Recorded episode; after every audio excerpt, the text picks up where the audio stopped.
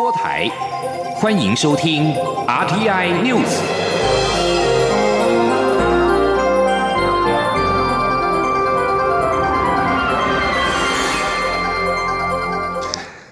各位好，欢迎收听这节央广主播台提供给您的 RTI News，我是陈子华。美国总统川普在二十七号正式签署支持香港示威者的《香港人权与民主法案》。此外，川普也正式签署了禁止商业出口涵盖军用品给香港警方法案。而这项法案是为了防治港警暴力镇压示威者，以杜绝催泪瓦斯、胡椒喷雾以及橡胶子弹等军用品落到港警的手上。而对此，中国外交部表示，在今天已经召唤美国大使。布兰斯塔德要求美方立即停止对中国内部事务的干预，并且停止对双边关系造成进一步的伤害。另外，北京中央驻港机构中联办发表声明，谴责美国方面实施《香港人权与民主法案》，并表示中方将采取有力措施予以坚决的反制。而香港泛民主派阵营则是欢迎相关法案成为美国的法律。公民党党魁杨岳桥向媒体表示，这反映国际社会认同港人过去半年争取人权、民主、自由的努力。而对于川普正式签署《香港人权与民主法案》，香港反送中运动士气大增。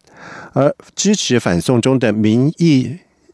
艺人何韵诗则是表示，下一步将是争取英国国会通过类似的法案。而香港众志秘书长黄之锋则是感谢港人在反送中运动的时候的付出，同时他也强调，接下来将会积极收集各界意见，向美国提交制裁名单。而针对美国总统川普签署《二零一九香港人权及民主法案》以及《保护香港法案》，外交部在今天回应表示，此举展现了美国行政与立法部门对香港民主的一致支持，而我国政府也同样支持港人追求民主自由，会和理念相近的国家站在同一阵线，持续捍卫民主自由。记者王兆坤的报道。外交部发言人欧江安表示，上述两项法案在美国参众两院表决时都获得参众议员全面支持，如今获得川普总统签署，展现美国行政立法部门对香港民主的一致支持。欧江安说。我国政府呢也高度关心香港情势的发展，我们支持呃香港的人民呢追求民主自由。台湾也呼吁北京跟香港当局要回应民意的期待，让香港的社会能够早日回归到稳定跟正常的运作。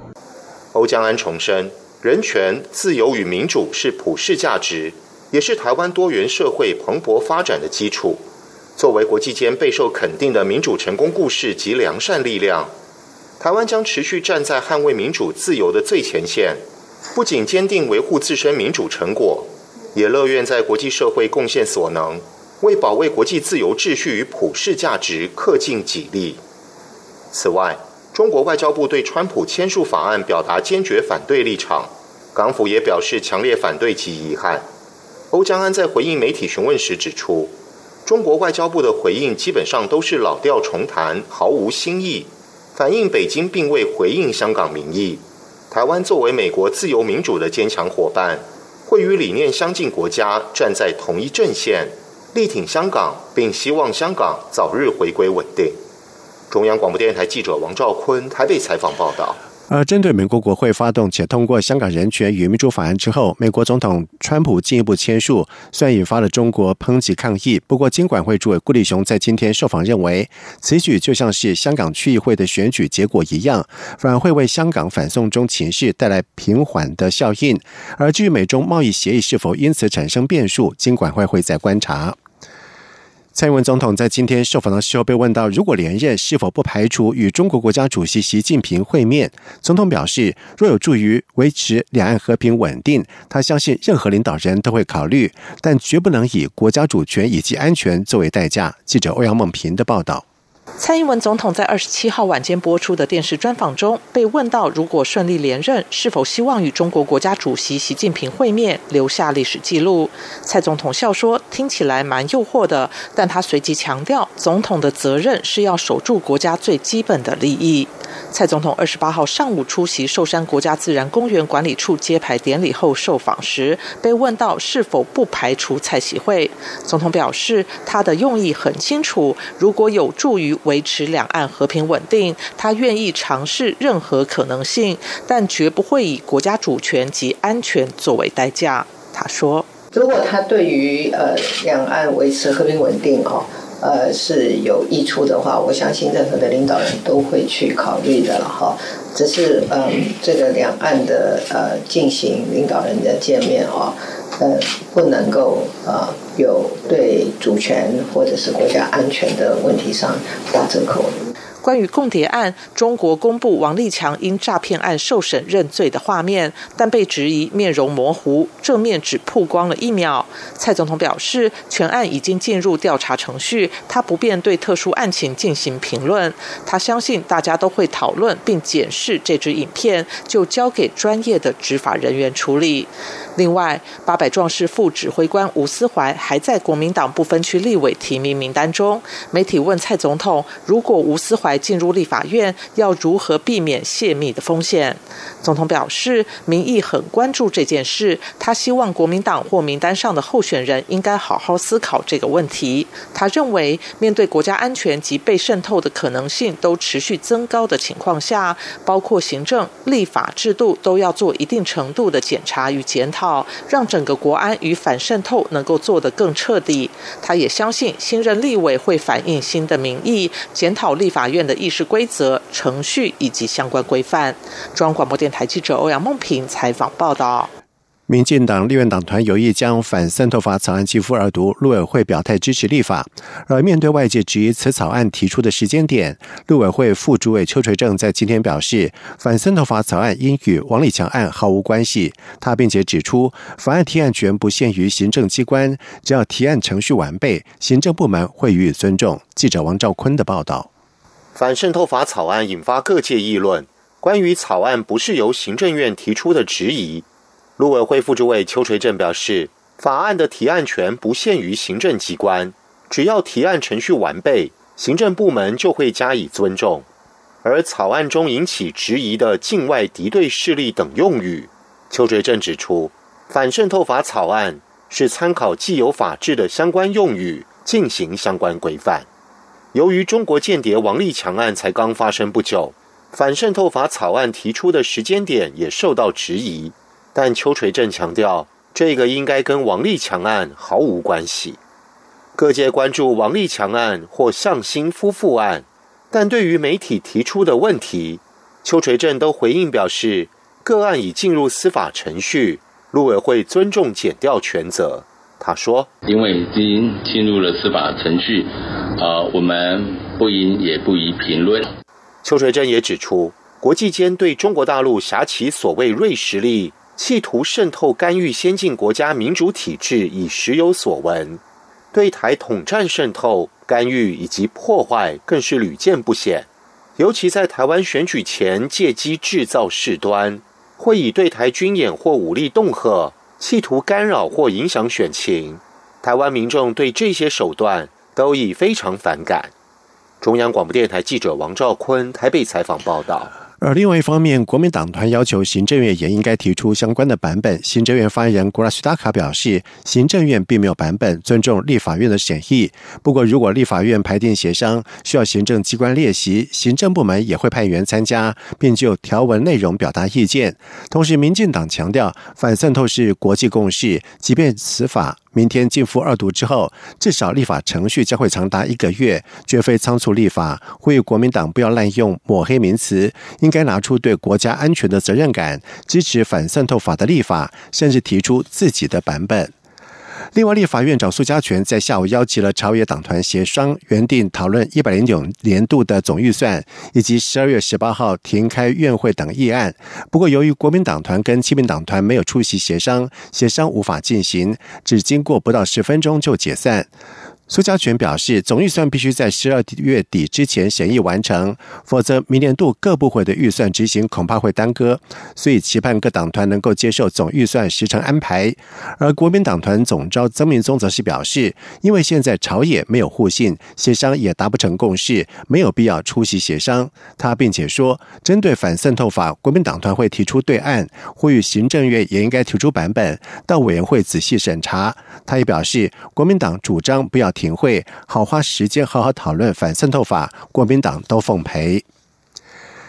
中华航空公司在今天和汉翔航空工业公司在台北签署了合作意向备忘书，双方将就六大的项目展开合作。交通部长林佳龙强调，在未来随着换机潮来临以及飞机需求量与日俱增，台湾不能在此缺席，必须组成台湾队来打世界杯，以带动台湾整体航太产业的发展。记者吴丽君的报道。华航董座谢世谦二十八号与汉翔董事长胡开宏共同在交通部长林佳龙和经济部长沈荣金见证下签署合作意向备忘录，双方将就航机修护、发动机修护、复合材料零件修护、维修机具及设备的支援，以及客舱设备研发和人员交流展开合作。林佳龙除了肯定汉翔。成功达成蔡英文总统交付的国机国造使命，也强调华航与空中巴士、波音、G1，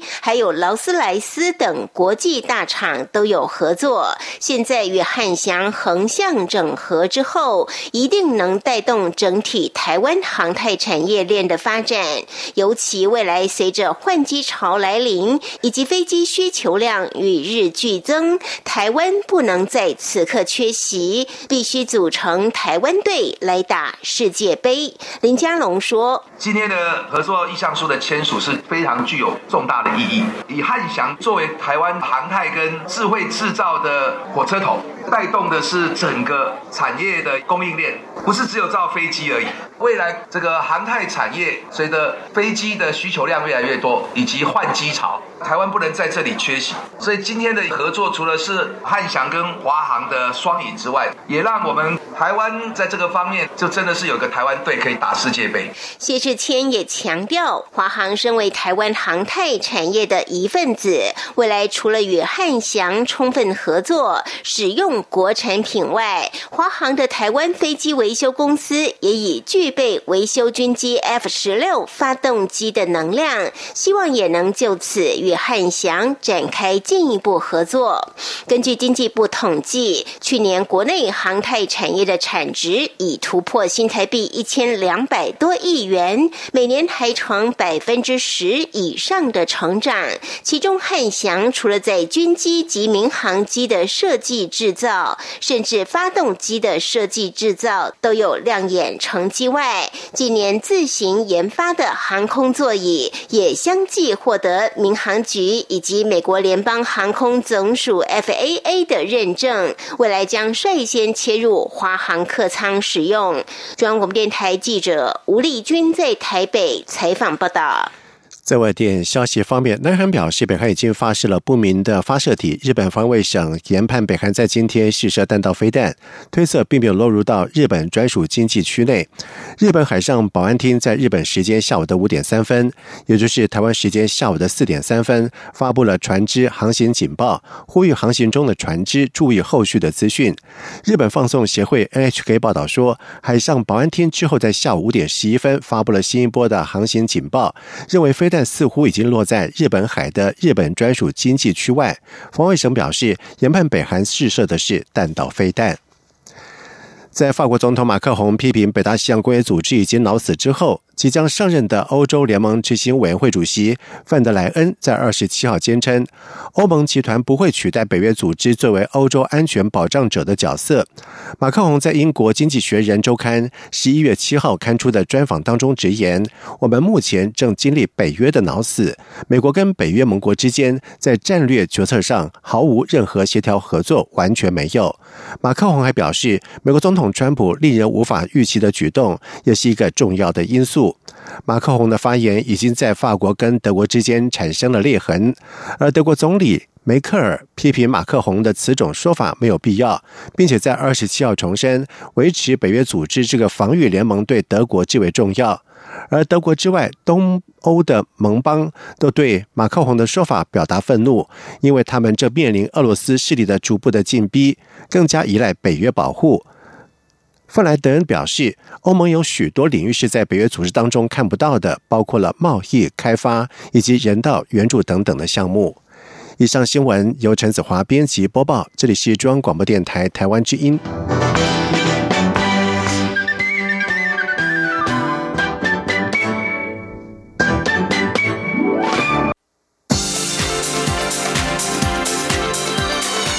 这里是中央广播电台台湾之音，欢迎继续收听新闻。现在时间是晚上的七点十五分，欢迎继续收听新闻。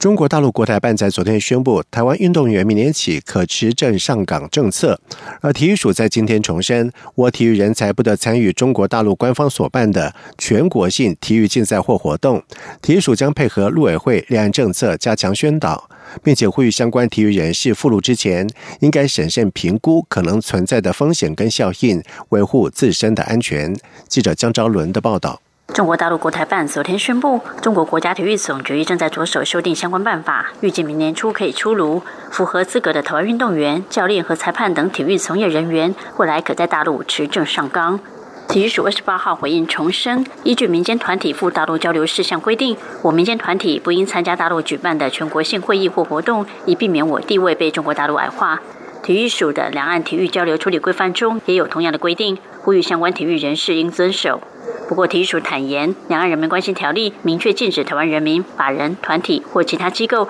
担任涉中国大陆党政军或具政治性机关、团体的职务或其成员，并有明确罚则。但有关运动人才参与陆方所办的全国性体育活动，并没有相关处罚，因此体育署只能道德劝说。体育署及两岸运动组科长黄小芬说：“我们这边的呃两岸体育交流规范，我们定义的是你不可以去参加全国性的比赛或活动。”那陆委会那边的定义也是全国性的会议或活动嘛？那在任职的部分的话，它就是你如果设党政军，原则是应该要报我们来审查。那当然，你如果是在民间私人的机构，或者是说职业联赛部分，那这个部分的话，原则上就是要看协会有没有报我们，但是它不在呃陆委会的人民关系条例的那个限制的范围里面。除了重申，我体育人士不得参与陆方所办的全国性体育活动。体育署也强调，体育署已经建制良好的竞技运动人才培育发展体系，对于优秀运动选手的退役，也协助安排退休生涯规划，以及鼓励民间企业认养优秀运动选手等策略，努力建构完整的运动环境，积极培育及留住优秀运动人才。中国电台记者张超伦台北采访报道。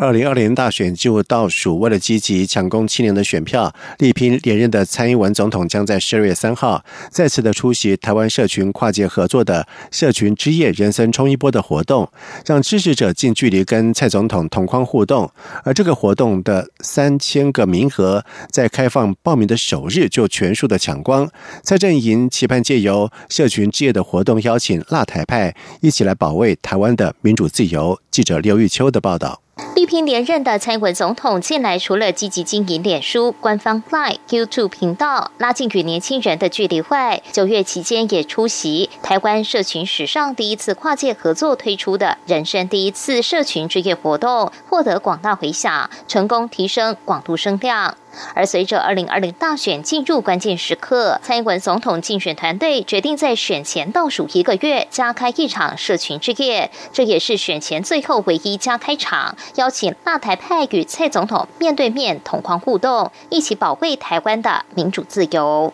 蔡总统竞办文宣群副执行长林鹤明表示，第二场社群之夜的主题为“人生冲一波”，是延续第一场人生第一次的概念，希望鼓励年轻朋友面对。对人生有追求梦想、冲一波的经验，林鹤明也透露，第二场社群之夜，除了邀请蔡总统分享自己人生冲一波的经验外，还有多位嘉宾也都会到场开讲。然后呃，特别是啊，这次的这个内容里面呢，除了呃有邀请郑丽君部长以外，还有 Brady，那另外还有演出的团体，像是爱血少年，然后灭火器，还有短笛等。另外也有鸡排妹，她也会来现场跟大家分享她人生冲一波的经验。林克明也表示，社群之夜上除了邀请嘉宾分享冲一波的经验外，也特别邀请民进党双北八位立委参选人上演挑战赛，必须在一百一十秒内浓缩自己的政见精华。若挑战失败，将面临小小的处罚。希望借此让更多支持者了解立委参选人以及其政见。蔡正颖也指出。首场社群之夜近一千个名额，三分钟内被抢光，而这次名额增加到三千名，仍在开放报名首日就额满。不过活动当天，民众仍可透过蔡总统的脸书、蔡总统的 YouTube 等平台全程收看直播，一起当蔡总统最坚强的后盾。中广电台记者卢秋采访报道。而至于在国民党方面，国民党总统参选韩国瑜在今天是在向蔡英文总统抛出了辩论的邀请，希望能够和蔡总统打乒乓球。双方透过问答攻防阐述清楚各自的理念，并且激荡出火花，让全民知道未来的国家领导人要如何带领中华民国。记者刘品希的报道。距离总统大选只剩下四十四天，中选会预计在十二月中下旬办理公办证监会。国民党总统参选人韩国瑜则希望举行辩论会，但蔡正营冷处理，表示历来总统大选都会有证件发表与辩论的安排，一切照规划进行。韩国瑜二十八号下午受访时表示，辩论会的好处是双方互动性强，可以激荡出火花。透过公开辩论的形式，也能让全民更了解未来国家的领导者要如何带领中华民国。他很乐意并期待与蔡英文总统进行辩论。他说：“那如果用高尔夫球的方式，自己一个人自己打，打完之后看着读稿机，就把问题给讲完了。”这个全国民众是不了解，所以我们希望是一场辩论的形式，大家把自己的理念透过彼此的问与答、攻与防，大家把它阐述清楚。我们很乐意期待跟蔡英文总统举办这样子一个呃辩论辩论会的形式。对于中火议题，韩国瑜重申，中部的几位县市首长以及居民都大声抗议，政府不能牺牲中部民众的肺，执行僵化而且大错特错的能源政策，并漠视多数民意的公投结果，一直不停烧煤炭，实在让人受不了。他认为，他提出的能源证件可行性最高，也就是以核养绿一段时间，在人民同意与安全无虞的情况下重启核四，这是他非常负责任的证件宣誓。希望蔡总统也能从善如流。此外，根据两份最新民调，韩国瑜的支持度落后蔡总统分别三十个百分点与十八个百分点。对此，韩国瑜说：“现在有非常多奇奇怪怪的民调，数字差异很大。他认为假民调太多，因为他去年选高雄市长时做一百次的民调就输一百次，但最后大赢十五万票。有太多有心人及有心的机构不停用假民调迷惑人心，打击他的支持者。”也有很多支持者怕被查水表、政治报复，不敢表态。因此，他呼吁所有支持者从今天开始，接到任何民调电话，一律拒绝回答，并在明年一月十一号投下神圣的一票，让民进党知道什么是真正的民调。央广记者刘聘熙在台北的采访报道。在外电消息方面，南韩最高法院在今天将前总统朴槿惠收受活动经费一案发回高等法院更审，以寻求他加重处罚。朴槿惠是南韩第一位女总统，二零一七年遭到南韩国会弹劾下台，而在此之前，她因为爆发贪腐丑闻，引发了南韩民众大规模街头抗议。朴槿惠同时也面临另外一起贪污以及滥权案的更审，而此案可能让朴槿惠已经被判的二十五年刑期再加重。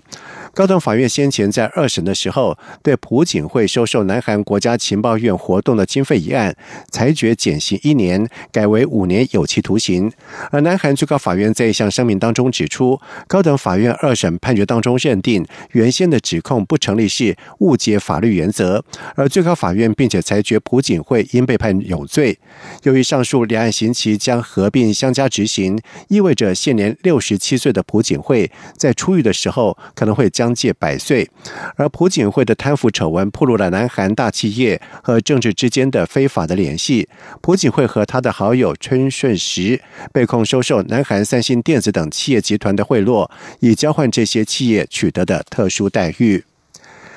坦桑尼亚政府人士。阿巴西在二十七号警告当地媒体，如果报道引述任何外国人士，政府将对他们采取法律行动。根据美联社的报道指出，坦桑尼亚本月二十四号举行地方选举，美国和英国对于选举违规的情势表达严重的关切之后，阿巴西随即在二十七号发出了上述的威胁。而美国大使馆声明表示，在选举的过程当中。选务官员是全面排除反对派的候选人。另外，英国大使顾克则是表示，当地缺乏可信的观察员，而且反对派候选人。遭到取消资格，再加上反对派抵制投票，种种因素使得坦桑尼亚人民没有机会以自由、公平、透明的方式来决定地方的领导人。坦桑尼亚总统马库富利政府执政四年以来，不但是扼杀了新闻独立，还严格限制非政府团体的活动。接下来进行今天的前进新南向。前进新南向。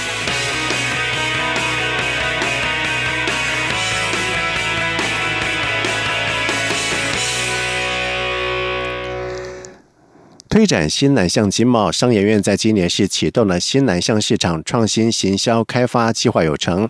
带领了国内一百零五个品牌拓展新南向市场，而估计可以促成海外采购商机大约是新台币五亿元。